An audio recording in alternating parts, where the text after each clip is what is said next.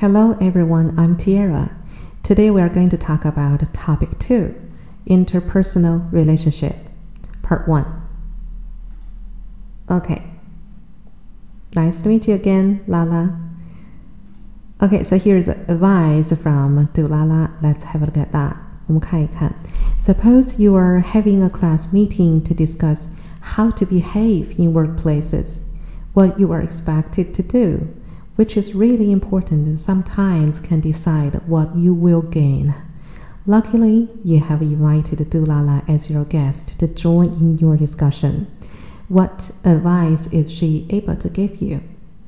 那么假设呢，你们在开班会讨论一下，呃，如何在职场去表现。那么你们被期望做什么呢？这个真的很重要，有的时候能够决定你将获得什么。 幸运的是，你们能够，你们已经邀请到了杜拉拉作为客人来加入你们的讨论。他会给出什么样的建议呢？我们来看这几个词：discuss、behave、expect、gain、advise。好，我们一个一个来看。discuss 动词，过去式、过去分词是规则变化，请在词尾直接加 ed。看例句：Suppose you are having a class meeting to discuss how to，表示讨论。I will be discussing the situation with colleagues tomorrow。我明天会跟同事一起讨论这个情况。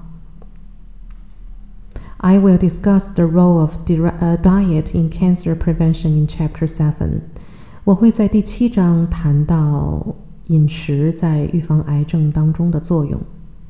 那么这里呢就不表示口头的讨论了，那它可以指在写作当中谈到什么。She does like to have the last word in any discussion。我们都不喜欢这样的人，对吗？那么她呢，确实喜欢在任何讨论当中都自己说的算，自己做最后的决定。Discussion 是 discuss 的名词形式。OK，next one，behave 动词，过去式、过去分词是规则变化，请在词尾直接加 d。看例句：How to behave in workplaces？在职场当中如何表现？表示表现。He had behaved badly。他表现的非常糟糕。He has behaved well at school。他在学校表现的非常好。They were expected to behave themselves。那么这里呢出现了一个常用的短语，behave oneself。behave oneself 表达的是表现良好，他们被期望好好表现，表现良好。Language is not art, but both are forms of human behavior. Behavior 是 behave 的名词形式，句子的意思就是语言不仅是艺术， 而且呢。还是人类行为的表现形式。OK，next one，expect 动词，过去式、过去分词是规则变化，请在词尾直接加 ed。我们看例句：What you are expected to do，你们被期望做什么？Be expected to do something，被期望做什么 ？I do expect to have some time to myself in the evenings. 我真的希望在晚上有一些自己的时间。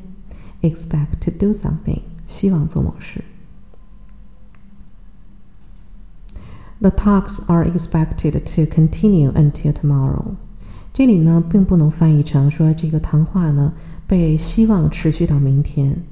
我们翻译成谈话。 被估计，估计这谈话会持续到明天，所以 expect 还有呃预计啊、估计的意思。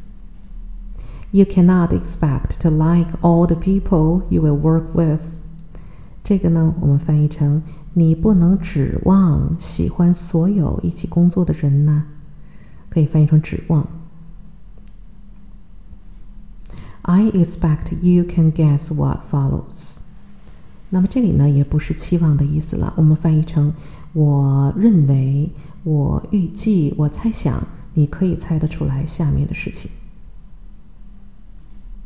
He has little expectation of passing the exam. 他呢，不指望通过考试。Expectation 是 expect 的名词形式。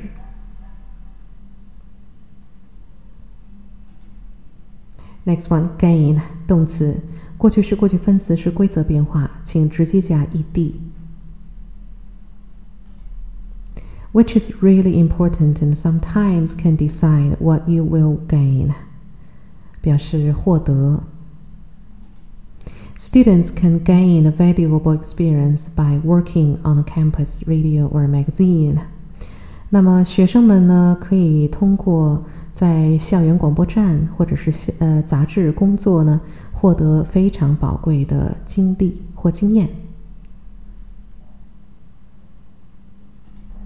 Some people do gain weight after they stop smoking. Do you know that? That is true. 有一些人呢，在戒烟之后呢，会长胖，gain weight，增加重量，获得体重的意思。They realize that passing exams is no longer enough to gain a place at university. 他们意识到了，通过考试呢。已经不足以让你获得在大学的一个席位了。也就是说，你想上大学，光通过考试是不够的。Next one, advice，名词。What advice is she able to give you？ 她会给你什么样的建议呢？Advice 表示建议。She didn't take kindly to being offered advice.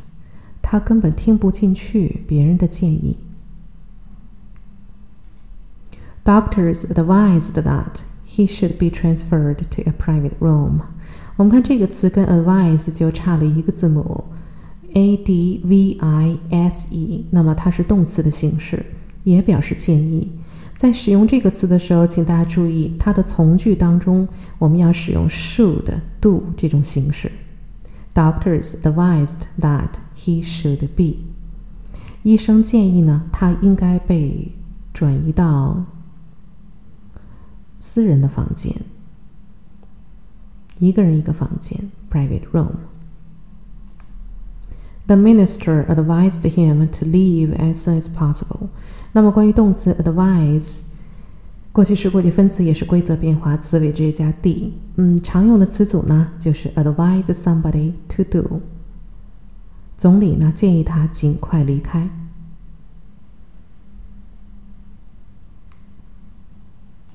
OK，it is time to test yourself。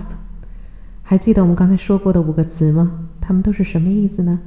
请大家试着连线。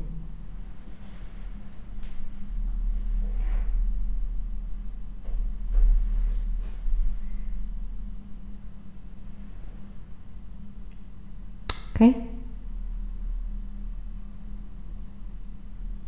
很简单，对吗？OK，it、okay, it is your turn. Please write a short passage with the five words above about your class meeting with a Dulala as your guest.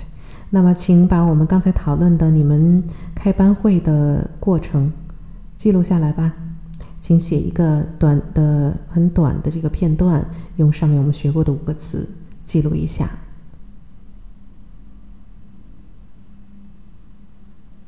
Okay, I give example. We had a class meeting to discuss how to behave in workplaces. Dulala was invited as our guest to give us some advice on it. She said we were expected to work hard and pay more attention to good manners in workplaces, like to work on time, to be more observant, to think more, and to explore in depth and then we would gain what we had expected to. 怎么样？大家都用对了吗？Okay, that is all for today. See you next time.